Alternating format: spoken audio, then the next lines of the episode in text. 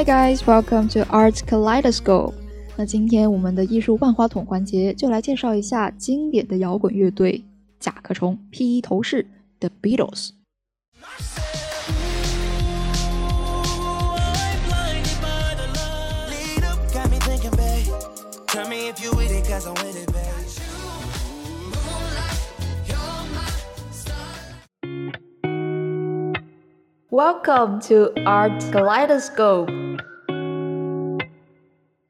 我们说这一个乐队的确是一个流行的经典啊，他们最出名的那首《Hey Jude》可谓是家喻户晓了。那他们的影响力究竟有多大？我们一起来看一下。其实披头士的音乐它呈现的是一种多元的风格，有主流摇滚、交响摇滚、民谣摇滚、先锋摇滚，甚至是迷幻摇滚等等。那么他们在运那么他们在音乐中不仅运用了各种不同的元素，而且还吸引了其他的艺术种类的风格特点。在他们的音乐作品中，乐迷可以听到各种乐器的美妙旋律，比如说在《Let It Be》当中有口琴，啊，《Yesterday》当中有弦乐等等。而在 Beatles 成立之后呢，他们更是勇于创新，满足于既定的摇滚节奏，把摇滚乐传统的 A 加 B 结构改为 A 加 A 结构，或者是 A 加 A 加 B 加 A 等结构。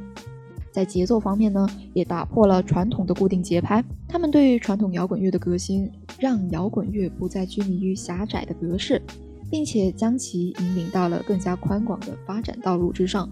因此呢，他们的音乐一出现就受到了年轻人的欢迎。除此之外呢，他们的音乐在和声、调性等方面也进行了大胆的探索和革新。那今天我们就来看一下他们其中比较出名的五首歌曲。首先第一首《Hey Jude》。Hey Jude。Opinions vary among Beatles fans, save for in regard to Hey Jude. This is a top 5 track from the Fab Four regardless of which era or style you prefer. The song began as a McCartney pen slave for young Julian Lennon, who was dealing with his parents' divorce in the late 1960s. But it was retitled simply because Jude sounded better than Jules. It's one of the most uplifting songs ever recorded, a reliable chin up in the darkest of moments.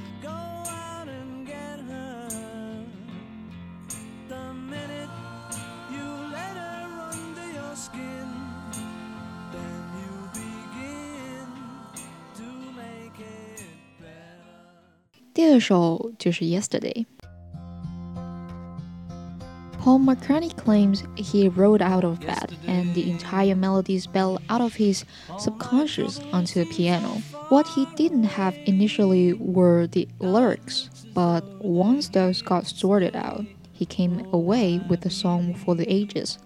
One that expanded the Beatles' audience to, uh, to adult radio and via George Martin brought a symphonic quality to their music. It is the most important song in their catalog and close to their very best.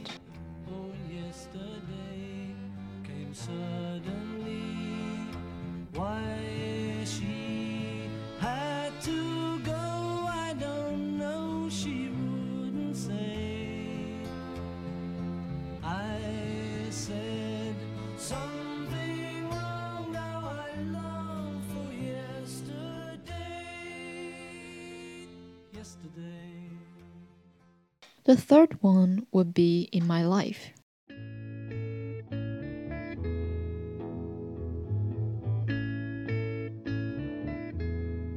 It's one of the band's lovest songs, and um, Lennon claims he wrote the melody, but McCartney recalls sitting down with his bandmate lyrics at the Mellotron and crafting the tune with inspiration from the Miracles. That's what makes it their best songs, regardless of who wrote the songs. It sounds like a true 50 50 collaboration.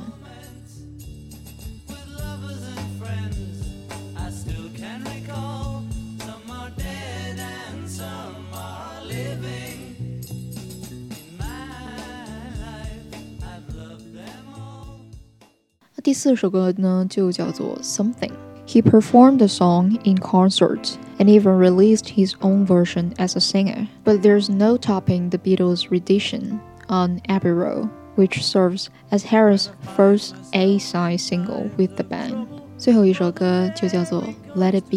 Regardless of which version you prefer, this is one of McCartney's finest songs, a deeply emotional remembrance of his mother, Mary, who passed away when he was 14. 好了，以上就是节目的全部内容。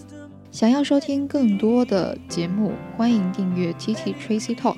当然，你也可以到我的微信公众号 Tracy 崔小溪查看文字版笔记。OK，this is the end of today's program. Thank you for listening. Bye.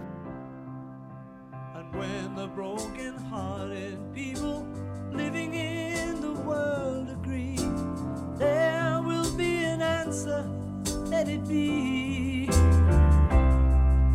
For though they may be parted, there is still a chance that they will see.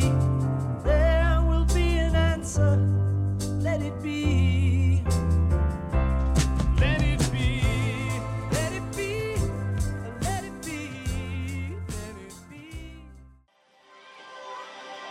还没有听过瘾吗？想要继续收听精彩的内容吗？记得 subscribe 订阅我们的频道，时刻留意更新哦。This podcast is from TT Tracy Talk.